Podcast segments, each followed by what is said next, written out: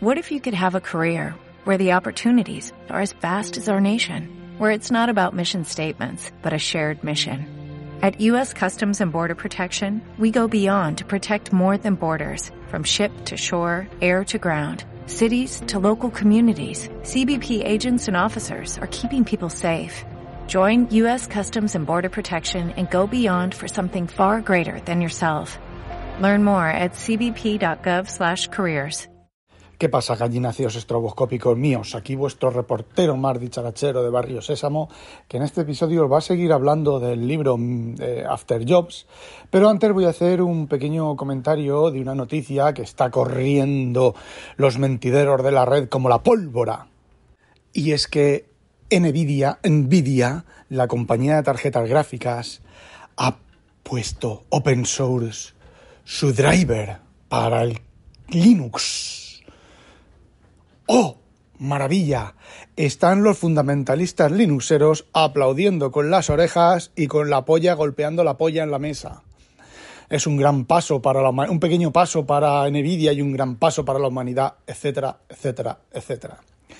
Bueno, a poco que leas, lo que ha hecho Nvidia es que ha hecho open source los drivers para el kernel pero no los drivers de NVIDIA. O sea, sigue habiendo dentro los blobs, los, el bloque binario, que es realmente el driver.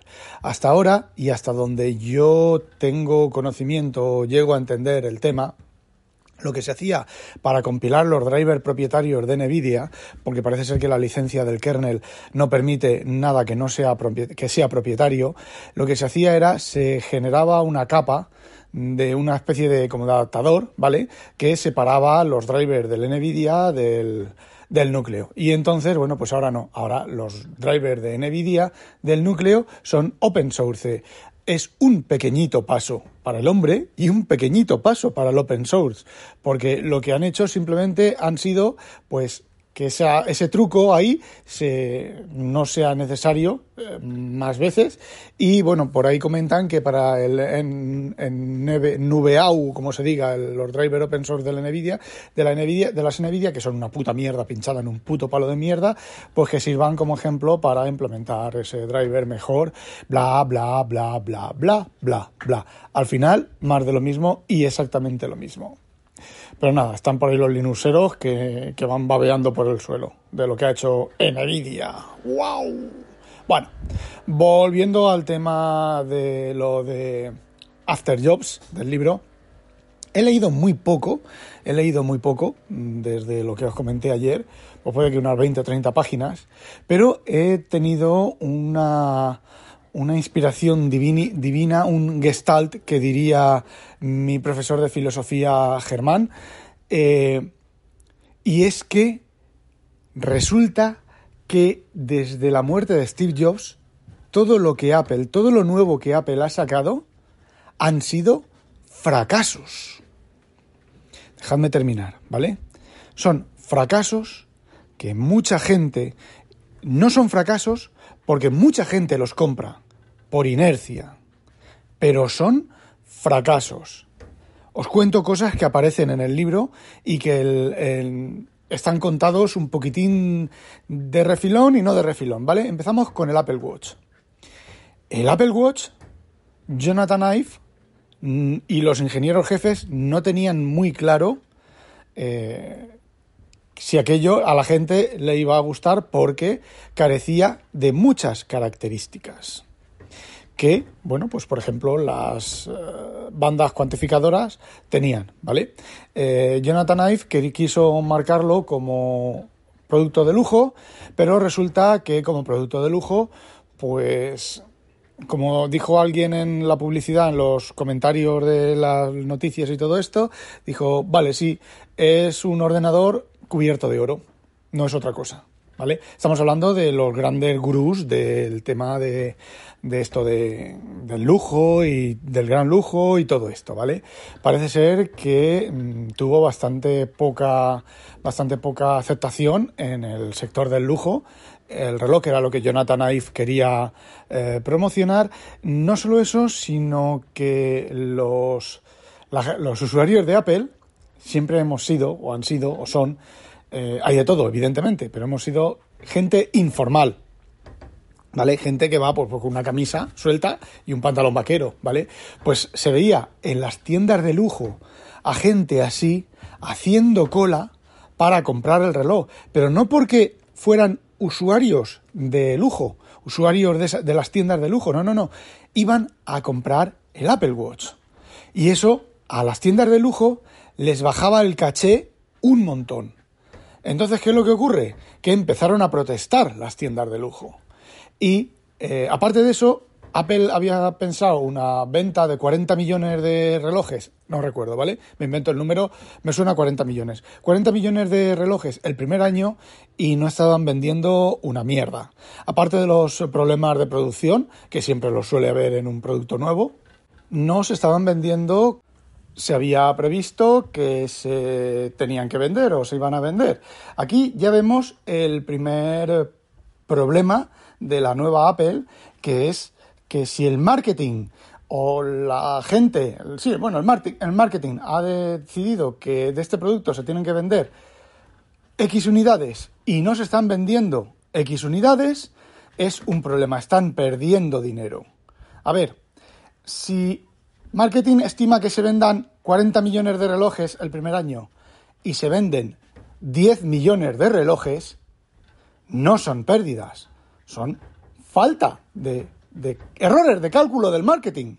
Porque pensaron una cosa y está ocurriendo otra cosa. Ese es el primer punto del fracaso de los productos de Apple. Porque normalmente, hasta ese momento, y por ejemplo con el iPhone 6, fijaos la diferencia. El iPhone 6 es algo que la gente pedía, una pantalla más grande. Sin embargo, o sea, salió el iPhone 6 y luego el 6S y el, bueno, todos los iPhone con la pantalla grande y Apple no daba abasto a producir el iPhone 6. Tenían que añadir cadenas de producción, tenían que contratar a más gente, tenían que poner en marcha más cadenas de producción para dar abasto a la venta del iPhone 6. Sin embargo, con el Apple Watch parece ser que reducieron, redujeron, redujeron la producción del Apple Watch durante el primer año por dos veces porque nos estaban vendiendo las unidades que pensaban que se iban a vender. Yo esto cuando yo hablaba con, yo tenía un poquitín, yo he trabajado en alguna empresa grande con este tipo de estimaciones y este tipo de cosas y no se cumplen y viene a quejarse el de marketing, la respuesta que yo les daba era, es, es muy sencillo, te has equivocado en los cálculos, el mercado no miente. Si tú pensabas que con este producto íbamos a vender esto y no estamos vendiendo esto, yo no me he equivocado, el producto funciona, el producto funciona según especificaciones, el producto hace lo que tiene que hacer. Primera, tú te has equivocado a las expectativas. Dos, los vendedores no saben vender, pero no es mi problema, es vuestro problema. Otra cosa es que el producto tuviera fallos fallos causados por problemas de, ingeniería, de cosas que no funcionan, que aquí es donde también vamos al tema, que el reloj del Apple Watch salió sin estar listo. Tanto Jonathan Ive como los ingenieros jefes le dijeron a Tim Cook que el, el, reloj, perdón, el Apple Watch no estaba listo para salir. Sin embargo, lo sacaron. ¿Qué ocurrió con el Apple Watch? Que luego la gente que esperaba una cosa recibió otra inferior y pues se quejaba. Entonces, pues las ventas redujeron. ¿Por qué? Ese es el segundo gran error de Apple. Ellos estiman que el Apple Watch ha de salir tal fecha y esté como esté, sale. Y si no os acordáis del Apple Watch, yo os puedo decir, por ejemplo, que las notificaciones se perdían, que había veces que la pantalla no reaccionaba a los toques. Eh, estamos hablando del software. Del hardware, pues bueno, acordaos de aquellos Apple Watch que se levantaba, se les caía la pantalla. El cristal de la pantalla, ¡plum! se caía. De las primeras generaciones, ¿vale? Eh, no estaba listo. Entonces, ¿qué es lo que ocurre? El Apple Watch, para Apple, y para lo que había sido Apple antes, fue un fracaso. El iPhone 6 no. ¿Vale? Pero el Apple Watch fue un fracaso. ¿Por qué? porque lo sacaron antes de tiempo, porque el software no estaba listo. simplemente. Y porque tenían unas expectativas, es como, eh, no sé, es como mm, cuando alguien dice, bueno, vamos a vender una pegatina para los coches. Tenemos 5 millones de coches en la calle. Vamos a vender 5 millones de pegatinas. No. No todo el mundo se va a poner una pegatina en tu coche. No todo el mundo que tenga un iPhone se va a comprar un Apple Watch. Encima, no, a 400 euros el reloj. Un reloj que encima empiezas a, leer reviews y no cumple lo que prometía. ¿Vale? Bueno, continuamos avanzando en el tiempo y viene Apple Music. Os voy a decir una cosa. Según el libro este, dos días antes de la fecha de salida de Apple Music, el software no estaba listo. Es decir, los ingenieros de software tardaron, tuvieron que en dos días hacer algo que medio funcionara. ¿Qué es lo que ocurre? Cuando salió Apple Music, la gente se quejó que la aplicación no funcionaba bien. Pues claro que no funcionaba bien, no estaba lista. Pero es que volvemos otra vez a los puntos anteriores. Se decidió que salía esa fecha y estuviera lista o no, salía esa fecha. Yo esto a mí me ha pasado también eh, aquí, donde estoy trabajando ahora, me ha pasado, pero aquí lo hacemos de otra manera. Aquí la fecha de salida está en el aire. Lo que ocurre es que hay ferias y presentaciones y queremos enseñar el producto, que es lo que hago yo. A veces incluso fines de semana. Lo hago funcionar lo mínimo imprescindible, lo que hizo lo que hizo Steve Jobs con el primer iPhone. Lo hago funcionar lo mínimo imprescindible para que el comercial lo pueda enseñar y luego yo sigo con eso, lo elimino después de la feria y yo sigo haciendo el programa como, como habría que hacerlo. Y el comercial lo único que tiene que decir, sí, estamos terminándolo ahora. Y estamos terminándolo ahora puede ser una semana más o puede ser un mes más. Puede ser, cómprame la máquina conforme está funcionando, no esto, sino conforme está funcionando la versión anterior, y de aquí a un mes, a dos meses, te la actualizo gratis. Y funcionamos así y seguimos vendiendo exactamente igual. ¿Por qué? Porque cuando llega el cliente, le pones la nueva versión de software y la nueva versión de software funciona. No da por culo. Bueno, no solo eso, sino que os acordáis que creo que fue ay, Swift, no sé quién, Swift, una cantante, que puso el grito en el cielo porque eh, esa es otra de las cosas de la eh, tacañería, de la estupidez de, Tim Cook, porque es que los tres primeros meses gratis de, de, prueba de Apple Music, eh, los artistas no iban a recibir ningún royalty. Así, de primeras, Taylor Swift, Taylor Swift eh, protestó, escribió una carta quejándose pública en su blog y se armó la de Dios. Como decía Taylor Swift, ella, para cantar y para vender sus cosas, no pide que se regalen iPhones.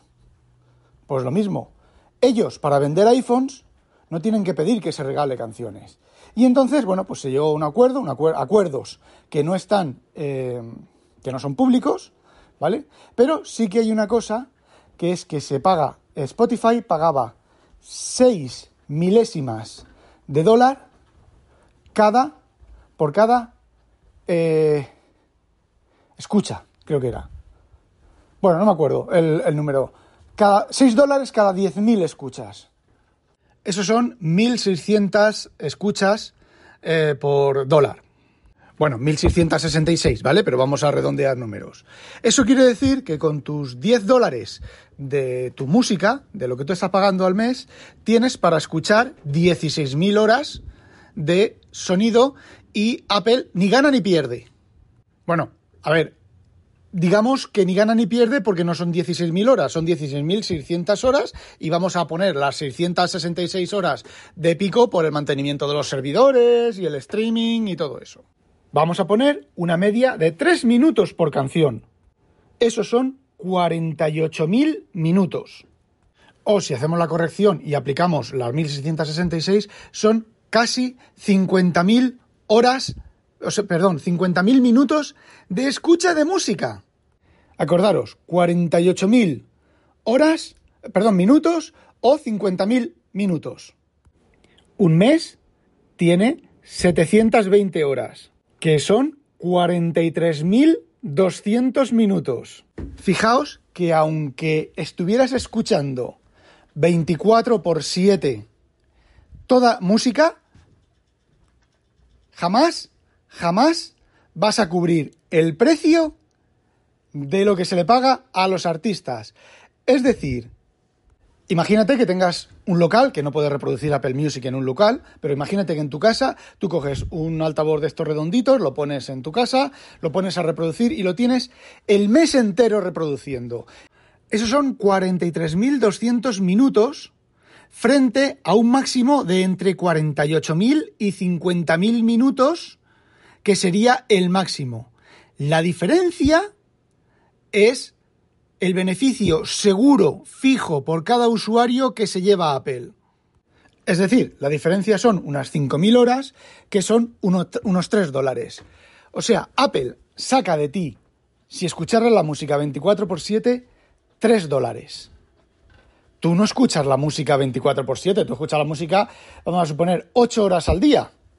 Así que básicamente Apple se lleva un buen pico por cada, mes de lo que tú escuchas. Sin embargo, Apple Music fue un fracaso. ¿Vale? Vais a pensarme, pero hombre, ¿cómo va a ser un fracaso? Tienen no sé cuántos, 10 millones, creo que consiguieron 10 millones de, de usuarios de pago una vez que se probaron los tres meses. Pues fue un fracaso porque la aplicación no estaba lista, porque daba muchísimos problemas, porque la aplicación sigue siendo una puta mierda pinchada en un puto palo de mierda, y este es el tercer punto del fracaso de Apple. Normalmente, cuando uno saca un producto que tiene una serie de, carencias, porque es el mismo el, producto, es la primera versión y adolece de una serie de, carencias, porque si no, no lo sacas, no puedes sacar el producto perfectamente perfecto, ¿vale? Pues eh, con las siguientes versiones, y lo podemos vivir en las Surface, han necesitado ocho versiones de Surface para conseguir una Surface medio decente Microsoft, ¿vale? Eh, vas mejorando vas corrigiendo los errores y vas mejorando, y vas haciendo las cosas pues más, más que funcionen mejor. Sin embargo, sí, Apple Music funciona mejor ahora que al principio. Acordaros que Apple Music al principio pues hacía cosas raras y no funcionaba como debía de funcionar, pero es que Apple Music es lenta es muy lenta. Cualquier cosa es lentísima. La interfaz, el buscar canciones, el todo eso, es bastante más lenta que Spotify. Y la única ventaja de Apple Music frente a Spotify, que a lo mejor Spotify ya lo ha implementado, es que eh, Apple Music, las listas mm, están creadas, están curadas, vaya anglicismo, curated, ¿vale? Están eh, generadas por seres urbanos. Pero mm, las pocas listas que me gustan a mí de música clásica y de cosas, la verdad es que no hay diferencia entre las listas generadas por urbanos que las listas generadas por algorrinos. Es muy sencillo. Tú te pones la lista de música para relajarte y te ponen música de agüita, te ponen música de no sé qué, te ponen campanita, y de repente te pegan un berrido y te meten una canción de, yo qué sé, de relámpagos y de truenos, pero, pero con un tono súper altísimo. Mm, vaya relajación, sí, sí, sí, sí, mucha relajación. Y así eh, con todas las listas de reproducción. Pones lista de reproducción, hay por ahí una lista de reproducción que son violines. Eh, sí, violines son las primeras tres canciones, las cuatro canciones, piano, más piano que violines. Eh, la siguiente es violonchelo, que vale. La siguiente es otra vez piano. Eh, no sé, yo las listas de reproducción, las de Spotify no lo sé porque no he usado nunca Spotify. Y a mí ya sabéis que la música me resbala por muchos lados. Pero eh, si está hecho por un algoritmo y es así, pues vale. Pero si está hecho por una persona, la música de relajación, y de repente te meten un trayazo que te pegan un bote de donde estés tumbado, eh, como que no, ¿vale? O creo que había una de jazz, jazz suave, ya suave, ya relajado, no me acuerdo del nombre de las listas, ¿vale? Lo buscáis y lo encontráis. Eh, sí, ya suave la primera canción. La segunda ya te salen cantando y pegando berridos y gospel y cosas de esas. Eh, a ver, no. No, es la única diferencia y no. Y bueno, pues sí, ¿sabéis por qué? Apple sigue ganando dinero con fracasos. Tenéis que leer el libro este, de verdad, lo tenéis que leer. Eh, Apple sigue ganando dinero con fracasos. La ventaja que tienen, la única mm, cosa que tienen, es que somos gilipollas. Tenemos Apple Music porque tenemos iPhones. Pero si no tuviéramos iPhones, me gustaría a mí ver la cuota de mercado de Apple Music en los, eh, en los Androids, que hay aplicación de Apple Music para Android. O en Windows. Me refiero a usuarios exclusivos de Android y a usuarios exclusivos de Windows, de Windows, que no tengan un iPhone, ¿vale? Que tengan Windows y Android, por poner un ejemplo, ¿vale? O Android y Linux, ¿vale? Habría que ver cuál es la cuota, no la cuota, sino eh, el delta de la cuota, porque sí, pueden tener, yo qué sé, 10 millones, pero vale, eh, ¿cómo han conseguido esos 10 millones de usuarios exclusivos de Android? Eh, a lo largo de todos los muchos años, o van incrementando al mismo ritmo que los usuarios de, de, de, iOS, del ecosistema de Apple. Me gustaría a mí ver esos números. Esos números no creo que salgan públicos nunca. Entonces, eh, el único motivo es ese. Y está clarísimo, clarísimo, clarísimo, se va leyendo entre líneas, clarísimo, clarísimo, clarísimo, que lo único que le importa a Apple son los, el rendimiento en la económico de la bolsa, los inversores. La de veces que por documentos que han visto en este libro, que se han visto en este libro, que, bueno, que el, escritor comenta, la de veces que están preocupados por el resultado en bolsa de sus acciones, de sus productos que sacan y demás. Esto ya lo dije yo antes de leer el libro este. Eh, es un error bastante grave. De hecho, creo que lo, escribí en, en un hilo de Dropbox. Cancamusas. Tú tienes un producto Mm, que la gente le gusta mucho, ¿vale? Y entras en bolsa y empiezan a interesarte más, porque es más fácil obtener dinero de la bolsa mucho más rápido y sin tantas ingenierías y sin tantas cosas, obtener dinero de la bolsa. Y confundes obtener dinero de la bolsa que respecto a lo que te hizo entrar en bolsa. Y empiezas a vender cancamusas. ¿Qué es lo que ocurre? Que llega un momento en el que estás tan fijo en las cancamusas que pierdes el norte. Y creo que Apple ha perdido el norte. Y con esto no quiero decir que Apple vaya a hundirse, que se vaya, ya son las etapas finales de Apple, bla, bla, bla, bla. No. ¿Vale? Apple seguirá funcionando y seguirá vendiendo como churros. ¿Por qué? Porque hay mucho gilipollas, mucho gilipollas, mucho fanboy cancamusero, ¿vale? Y bueno, para cualquiera con dos dedos de frente, todavía no he llegado, pero me imagino que llegaré el MacBook Pro con teclado mariposa es otro fracaso y ese sí que fue un fracaso notable. El eh, ratón cargado por el culo, ya veremos, posiblemente comente algo de por qué se carga por el culo el ratón, de los motivos. Es otro fracaso de Apple. El palito cargándose, metiéndolo en el culo del iPad es otro fracaso. Eh, el M1 en el iPad es otro fracaso. si os dais cuenta, y desde el punto de vista estrictamente eh, tecnológico, las últimas novedades de Apple han sido todas fracasos. Lo podemos comparar con la segunda venida de Jobs, el iMac. Éxito absoluto. El iPhone, pese a sus limitaciones, éxito absoluto. El iPhone tuvo tienda de aplicaciones porque Jonathan Ive convenció a Steve Jobs de que pusiera una tienda de, aplicaciones. Pero Steve Jobs no quería que el iPhone tuviera mm, eh, aplicaciones de terceros. Quería que todas las aplicaciones fueran hechas por Apple con la calidad, entre comillas, de Apple. El iPod Nano, éxito absoluto. Bueno, el iPod, todas las versiones del iPod, todas las versiones del iPod, éxito absoluto sin, sin, sin, contra, sin contrapisa. siempre hay gente que se queja, siempre hay gente que protesta. Pero la salida de todos esos productos del iPad significó gente que antes no usaba la tecnología Apple ahora use la tecnología de Apple. Pero actualmente nadie se compra un iPhone por Apple Music. Y tampoco nadie se compra un iPhone por el Apple Watch. Es justo al revés. Es porque ya estás en el ecosistema. Pues oye, Apple Music, que está preinstalada, solamente te cuesta hacer clic, clic, clic y meter tu contraseña. Y ya tienes Apple Music en contra de Spotify, que necesitas irte a la tienda, instalarla. No puedes pagar de Spotify desde la aplicación de Spotify en el teléfono. Si os fijáis, son todo empujoncitos para mantener el ecosistema.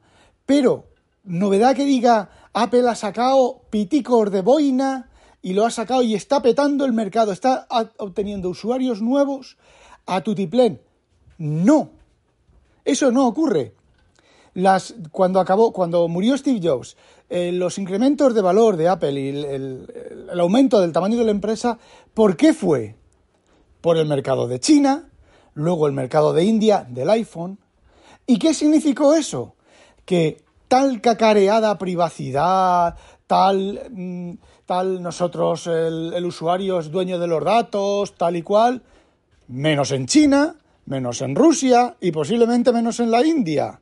¿Por qué? Porque si no se bajan los pantalones, no venden, no hacen, no amplían los mercados. Pero es que ahora los mercados de Apple están llenos, Apple está en todo el mundo.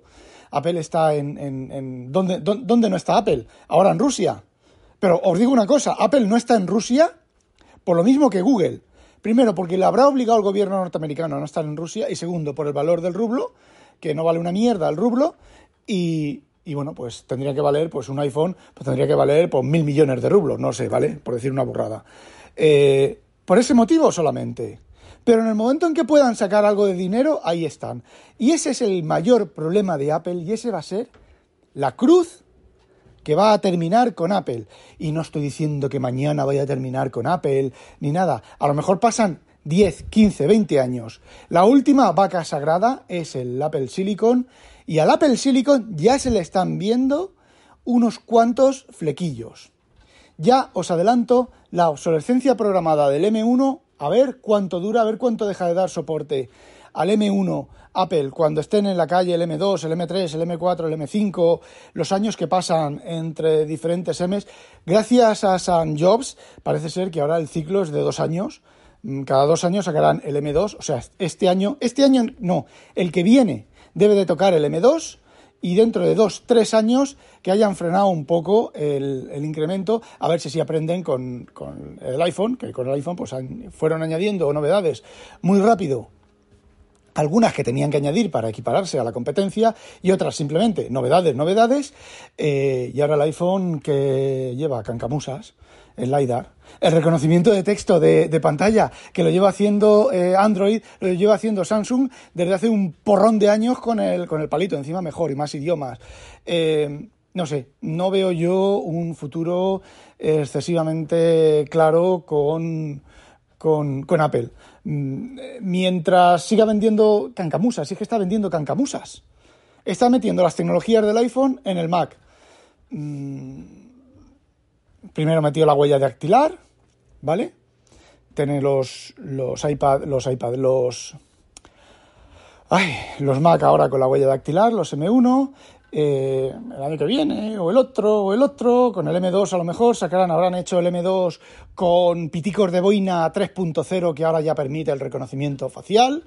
Eh, que es una mentira, ¿vale? El reconocimiento facial es un chip que hace, que genera un algoritmo, matemático, ¿vale? Que genera a partir de los puntos leídos de la cara, genera un número que supuestamente debe de ser único y lo que se envía al, al esto es el número generado por el, por el sistema de reconocimiento y ya está exactamente igual que un lector de huellas digital, exactamente igual que un lector de palma, exactamente igual que el reconocimiento facial de Microsoft, que por cierto, el reconocimiento facial de Microsoft lleva muchos, muchos, muchos más años y igual o mejor que el de Apple. Fijaos, igual o mejor que el de Apple y nadie nunca ha dicho nada de nada. La Surface Pro es una gozada, la miras y se activa. Y los teléfonos con Windows Phone era una gozada. Yo creo que era lo único que funcionaba bien de los iPhone. El mirar el, el LED rojo que se te encendía y se desbloqueaba. Bueno, 30 minutos, que me disparo. ¡Hala! No olvidéis, sospechosos, habitualizaros. ¡A demonio! Besos, Penny. Besos castos de hombre, Penny.